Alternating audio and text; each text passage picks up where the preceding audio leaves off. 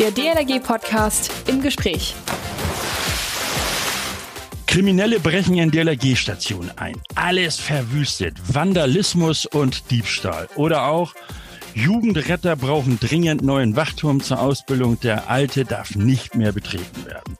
Derartige Meldungen kommen beim Bundesverband der DLRG immer wieder ein. Und wir können tatsächlich helfen.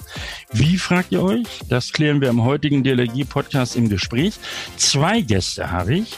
Eine von der Ostsee und einen aus dem Binnenland. Hört selbst. Einen wunderschönen guten Morgen, schönen Tag oder schönen Abend, je nachdem, wann ich nun an eure Ohren komme. Hallo, Servus, wollen wir auch nicht vergessen. Herzlich willkommen, wie auch ein Moin in die Runde. Ich darf ja niemanden vergessen in unserer Republik. Der eine fühlt sich durch das Moin und der andere eben durch das Tag auch angesprochen und dann natürlich auch welche durch das schöne Servus. Mein Name ist Achim Wiese und ich bin Pressesprecher der DLRG. Immer mittwochs und sonnabends mit einem neuen Podcast auf Sendung. Ihr abonniert uns bei Spotify, iTunes oder sonst wo. Und äh, wenn ihr uns abonniert habt, dann bekommt ihr ja auch so eine, wie heißen die Dinger, Push-Up-Nachricht auf euer Smartphone und dann wisst ihr, ah, der neue Podcast ist da. Also, und auch immer schön die Kommentare, nicht vergessen.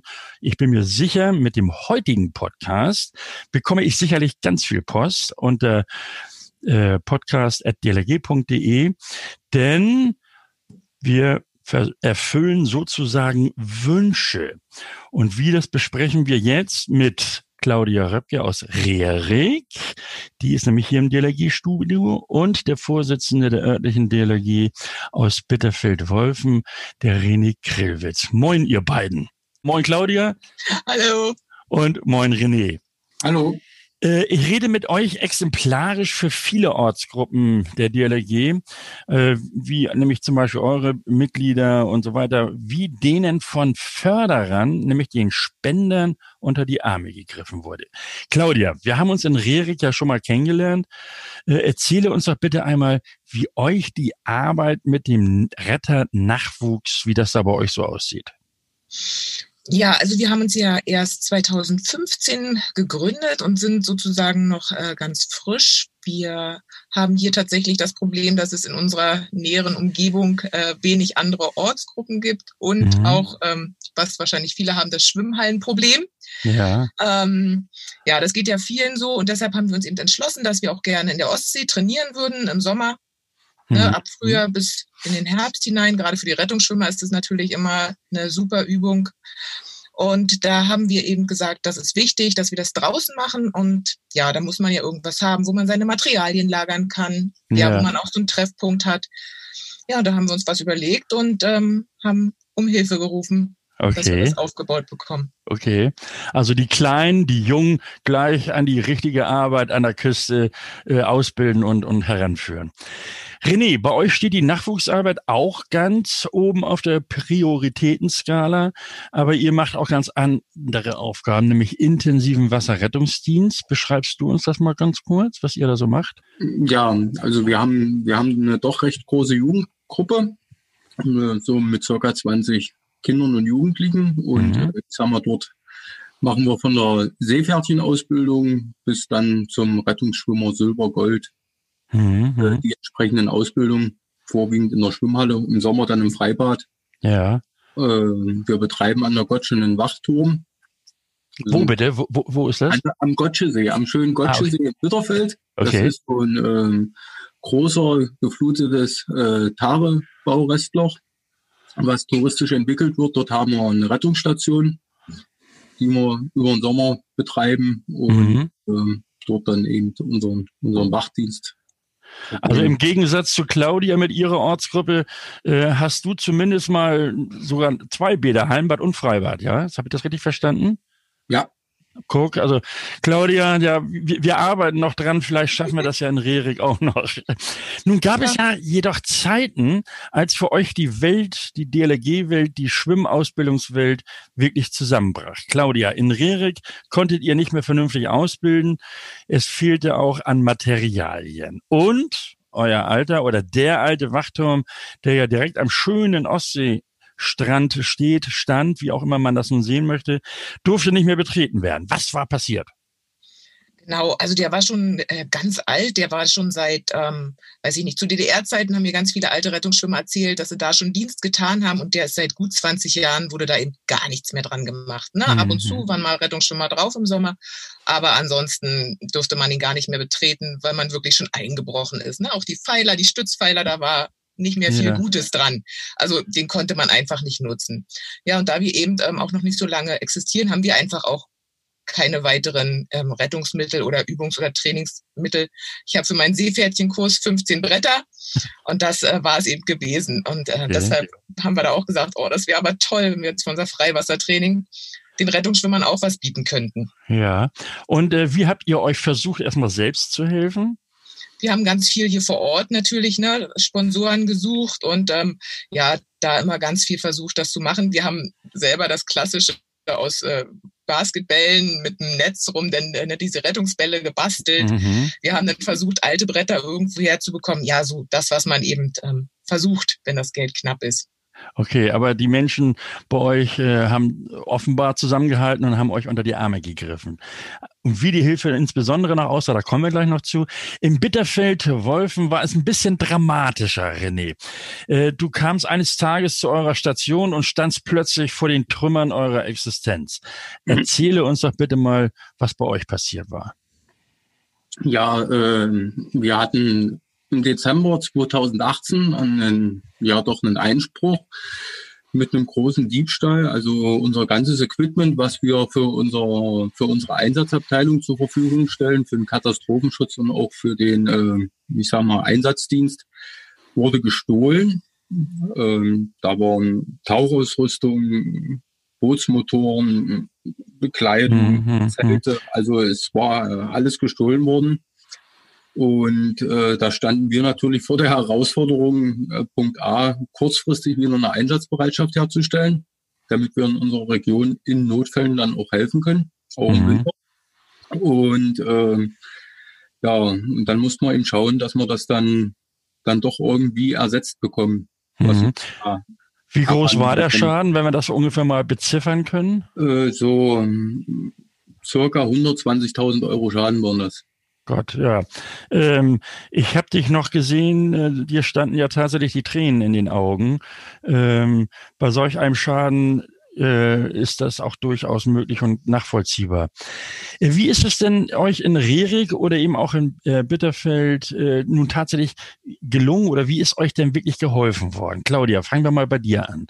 Also äh, nicht nur von der örtlichen äh, Bevölkerung, sondern insgesamt. Ja, na wie gesagt, also die Stadt, da können wir uns auch drauf verlassen. Und dann war ja der Bundesverband eben auch bereits schon zweimal bei uns. Ja. und äh, ja, unsere Kinder haben dann auch immer ähm, ein kleines Programm vorbereitet gehabt und äh, es gab ein bisschen Kaffee und ein bisschen Kuchen. Und äh, ja, wir kamen in sehr guten Kontakt zu den Förderern. Das äh, war wirklich immer schön. Und da haben wir wirklich ganz viele Spendengelder zusammenbekommen dass wir wirklich auch richtig was erreichen konnten, nicht nur ein bisschen Ausrüstung kaufen, sondern auch den Turm tatsächlich mhm. einmal komplett erneuern konnten. Super. Ähm, wir waren ja, du hattest das eben angesprochen, mit etwa na, so rund 25 Förderern waren wir ja bei euch, haben euch äh, besucht. Äh, wie, wie hast du die, diese Begegnung empfunden? Äh, also ich war sehr aufgeregt, weil wir das ja auch gar nicht so kannten.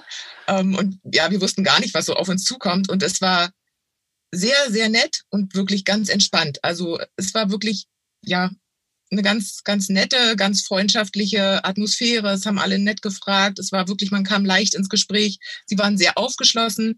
Alle, die dabei waren. Ja, es war einfach wirklich zwei schöne Tage, die wir zusammen mhm. hatten. Und vor allen Dingen die Förderer, die Spender konnten sich davon überzeugen, wo ihr Geld tatsächlich geblieben ist. Sie haben sich den Turm angesehen und auch die tollen Rettungsübungen, die ihr da demonstriert habt mit eurem Jugendeinsatzteam. René, wie, äh, wie ist das bei euch im Bitterfeld-Wolfen äh, abgelaufen? Wie ist euch da geholfen worden? Ja, also wir haben zum einen haben wir erstmal die Öffentlichkeit genutzt äh, mit, mit Radio und Zeitung und äh, sogar das Fernsehen war da, als sie darauf aufmerksam geworden sind. Dort konnte man dann auf seine Situation doch gut hinweisen, äh, mhm. äh, sodass dann doch von, der, von vielen Firmen und äh, einzelnen Leuten aus unserer Region dann doch Hilfe kam. Und ähm, ja, dann haben wir unseren Landesverband gebeten, uns zu unterstützen. Der das dann auch sensationell gemacht hat und äh, dann sein, an den Bundesverband mitvermittelt hat. Und da kam ja dann, sag mal, Fundraising heißt das, war? Fundraising, ja. Fundraising, ja, diese, diese ich nenne es mal Abteilung mit dazu. Und äh, dort wurde uns natürlich sensationell mit unter den Arm gegriffen. Also ich sag, wir hatten den Spenden organisiert in, in, einem, in, einem, in, einer, in einer großen Gaststätte oder und äh, ja, da wurde uns dann da Hans Meiser als Moderator vermittelt. Das war für uns alles schon sensationell, auch was dann zum Schluss hinten bei rausgekommen ist, dass wir dann doch mit Versicherungssumme und das, was an Spenden aufkam, im Endeffekt unseren Schaden dann doch ersetzen konnten. Also René, ich kann dir versichern, Hans Meiser ist ein guter Freund von mir und er, er, er erzählt immer wieder gerne von, äh, von dem, was er dort erlebt hat bei euch und dass er das gerne gemacht hat. Und wenn er tatsächlich helfen konnte, werde ich ihm ausrichten, dass das was gebracht hat. Ähm, Claudia, nun blicken wir mal zurück. Nun ist alles, nun ist die Welt ja sozusagen in Ordnung bei euch. Natürlich fehlt, braucht man immer noch was. Aber äh, wie sieht's jetzt bei euch aus? Also jetzt im Winter ist natürlich nicht so viel, aber es geht wahrscheinlich irgendwann äh, dann ja im, im, im Mai wieder los. Genau, wir konnten dieses Jahr die kurze Corona-Pause nutzen im Sommer und äh, konnten da tatsächlich draußen ja teilweise Training machen. Es war eins der wenigen Sachen, die wir ja dieses Jahr machen konnten. Mhm. Und nächstes Jahr soll es natürlich wieder am Turm losgehen für die Rettungsschwimmer so ab Mai. Die kleineren kommen dann immer ein bisschen später dazu, wenn es ein bisschen wärmer wird in der ja. Ostsee. Muss das, musst du das Thermometer noch ein bisschen reinhalten bis dahin. Genau, da müssen wir immer noch mal gucken. Ja, und dann auf jeden Fall bis äh, Ende September werden wir wieder draußen Training machen. Ja. Und ähm, alles nutzen, was wir da vor Ort haben. Und es kommt auch immer sehr gut an, weil natürlich die Leute auch sehen, was wir machen. Die sehen die Kinder. Es kommen ganz ja. viele Eltern gucken. Das ist auch für uns sehr schön, weil in der Schwimmhalle sieht man uns ja nicht weiter, was wir da machen in der Ausbildung. Und so vor Ort ist es natürlich immer toll, weil jeder mal gucken kann, was machen die da. Wir werden ganz oft angesprochen. Ja. Okay. Also das ist schon äh, super, auch eine gute Werbung für uns. René, und wenn du zurückblickst äh, bei dir im Bitterfeld-Wolfen, äh, ist die Welt da auch wieder in Ordnung oder, oder wie ist der Stand der Dinge? Ja, also die Welt ist, ist wieder in Ordnung. Ähm, man muss sagen, es war verdammt viel Arbeit, die wir da im Verein geleistet haben. Ähm, ja, aber die hat sich gelohnt. Und ich sag mal, wir, wir sind wieder auf Stand und, und bei uns gibt es eigentlich immer viel zu tun. Also Gerade jetzt im Winter wird die neue Saison vorbereitet, es werden Sachen gewartet, es wird ein bisschen Lobbyarbeit gemacht, es ist von allem immer was dabei.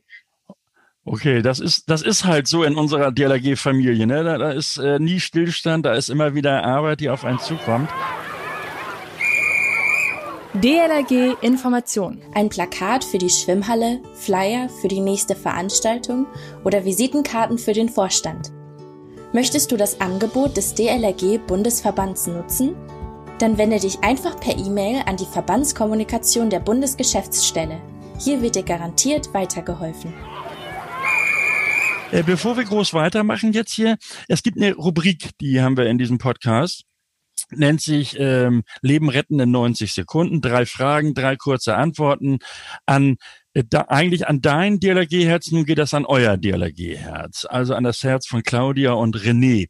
Wie gesagt, ihr habt für jede Antwort 30 Sekunden Zeit. Ich, meine Stoppuhr muss ich hier immer dann parat halten, damit ihr dann nicht maßlos überzieht. Wäret ihr bereit für so eine Antwort ähm, oder braucht ihr noch Bedenkzeit? okay, ihr, ihr nickt mir zu, ich gehe mal davon aus, das ist okay. Äh, wir, wir machen das so, damit wir es nicht so, un, so in die Länge ziehen. Wir machen erstmal äh, abwechselnd an den einen, an die andere und dann das dritte Stichwort könnt ihr ja euch gemeinsam äh, denn äh, vereinbaren, dass ihr das gemeinsam beantwortet. Okay, äh, wir fangen mit dir an, Claudia. Ähm, Engagement. Äh, ja, Engagement ist nötig, sollte jeder machen. Für, für mich ist es was ganz Elementares, dass sich jeder für die Gesellschaft engagiert, in welcher Form jetzt auch immer. Super, gut in der Zeit gehalten. Das waren fünf, nicht mal 15 Sekunden, großartig. René, das zweite Stichwort ähm, immer an das DLRG-Herz, Verantwortung. Ja, muss man Unternehmen übernehmen für unsere Gesellschaft und ähm, ja, ich bin da nicht so schlagfertig, aber ohne die geht's nicht. Ja, aber das ist doch völlig, also äh, da, man muss auch nicht immer eine ganze Minute erzählen, sondern es reichen auch als Antwort, wenn man zum Beispiel nur zwei klare Worte dazu sagt, wie du es eben getan hast. Man muss Verantwortung übernehmen auch in, als gesellschaftlicher Beitrag. Da wären wir nämlich dann eigentlich schon bei meinem dritten Stichwort, gesellschaftlicher Beitrag. Ähm, aber das erübrigt sich eigentlich, denn ihr habt beide schon in euren Stichworten, oder besser gesagt in den Antworten, immer Bezug genommen auf diesen gesellschaftlichen Beitrag, der euch äh, sehr am Herzen liegt und euch wichtig ist. Ähm, was zeichnet denn diesen gesellschaftlichen Beitrag insbesondere aus oder im, im Besonderen? Wer möchte von euch als erstes? Claudia, du hast so Luft geholt. Äh, wolltest, jetzt, jetzt lächelt sie so schön. Gib mal eine Antwort. Was zeichnet den gesellschaftlichen Beitrag besonders aus? Ähm, dass es eben nicht nur ein, ein Geben ist, sondern dass man eben auch ganz viel zurückbekommt. Ähm, mhm. Also sei es jetzt bei der Schwimmausbildung, ähm, wenn die Kleinen ihr Seepferdchen bekommen und einfach total stolz strahlen, dann denkt man sich wieder, yeah, super, gut gemacht. Ähm, ja, das ist, wäre für mich sowas, wo ich sage, das gehört für mich eben auch dazu. Mhm. Was gehört für dich noch so dazu, René? Verantwortung übernehmen, hast du sehr schön gesagt. Das müsste eigentlich jeder irgendwie als gesellschaftlichen Beitrag leisten. Äh, fragst du dich auch manchmal, was, was habe ich davon? Also was hast du davon? Nee, also die Frage habe ich mir noch nie gestellt. Die Gemeinschaft, die es in der DLRG gibt, also das ist eigentlich so mit, mit das Schönste. Großartig, sehr schöne Antwort. Ähm, nun haben wir ja, und das ist wahrscheinlich auch das, dieses Nehmen jetzt nicht missverstehen, aber man, man, man bekommt ja auch nicht nur die finanziellen Unterstützung von unseren Förderern, sondern eben auch, auch die strahlen ja und lächeln, äh, wenn sie nämlich sehen, dass beispielsweise im Bitterfeldwolfen das Haus wieder steht, dass das Gerät wieder angeschafft werden konnte oder in Claudia, äh, äh in Rerik bei Claudia, äh, haben sich ja sogar selbst davon überzeugt, äh, wie, wie, wie sie von den Kindern angestrahlt werden. Ähm, wie, wie, wenn ihr so zurückblickt, was würdet ihr diesen Förderern, diesen, diesen Menschen sagen wollen? Jetzt fangen wir mal mit dir an, René. Ja, erstmal danke. Äh, das muss man ganz klar sagen. Und äh, ja, dass sie vielleicht halt dann doch nicht nur Förderer sind, vielleicht auch mal mitmachen wollen. Ja, okay. Claudia? Ja, natürlich, ne, auch von uns ähm, das Danke und ja, es ist einfach großartig, was die uns, sage ich mal, einfach auch ermöglichen. Sonst wäre mhm. das bei uns gar nicht möglich. Also äh, vielleicht nochmal zur Erklärung für alle anderen, die uns jetzt hören. Äh, wir haben beispielsweise in, für beide Ortsgruppen ein sogenanntes Spendenmailing gemacht, also Briefe an unsere Förderer und haben diese Notfälle beschrieben und haben um Spenden gebeten und dadurch sind dann eben auch finanzielle Mittel direkt äh, nach Rerek beziehungsweise nach Bitterfeld-Wolfen geflossen. Äh, die Frage an euch beide, was würdet ihr Ortsgruppen sagen wollen, die in ähnlichen Situationen sind? Also oder die einfach äh, neues Fahrzeug brauchen, weil das alte kaputt ist und, und nicht mehr zu gebrauchen ist oder, oder, oder. Was würdet ihr denen sagen, ähm, wie man, wie sie sich selbst helfen können, beziehungsweise wie, wie sie sich auch unter die Arme greifen lassen können, Claudia? Ja, auf jeden Fall traut euch. Ähm, bei uns war es auch tatsächlich so, dass alle gesagt haben, ach, bist du verrückt? Nein, das ist, oh, ne, wer weiß, was da rauskommt, ähm, weil wir da auch keine Erfahrung mit hatten.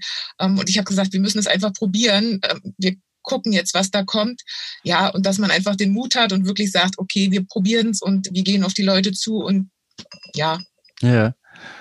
Äh, René, wie, was würdest du befreundeten Ortsgruppen sagen? Ja, also ich, dass sie sich auf jeden Fall auf äh, erfahrene Leute, also anerfahrene Leute in der DLAG wenden sollen. Äh, dort kriegt man immer Rat und Tat. Und dass man mit, mit viel Energie, Einsatz und ja, dass man da dann eine Menge erreichen kann. Und ein bisschen kreativ sollte man auch sein. genau, das, das sollte man auf jeden Fall. Das stimmt, die Kreativität darf nicht vergessen werden. Und vor allem das Schöne ist, wir sehen in beiden Fällen, es hat, es hat sich auch gelohnt, es hat was, ge, was gebracht und ihr, ihr könnt euren Dienst, eure Aufgaben wieder entsprechend richtig wahrnehmen. Das ist doch schön und da können wir alle schön wieder lachen und äh, Ja, und freuen wir uns auf die kommende Saison.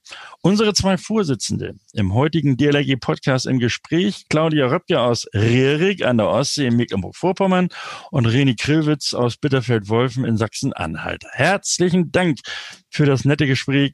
Ich wünsche euch beiden viel Erfolg, viel Glück und äh, schöne Grüße an eure Mitglieder. Ähm, genau. Und noch einen schönen Tag wünsche ich euch. Habt ihr noch irgendwie einen Gruß oder so etwas, was ihr loswerden möchtet?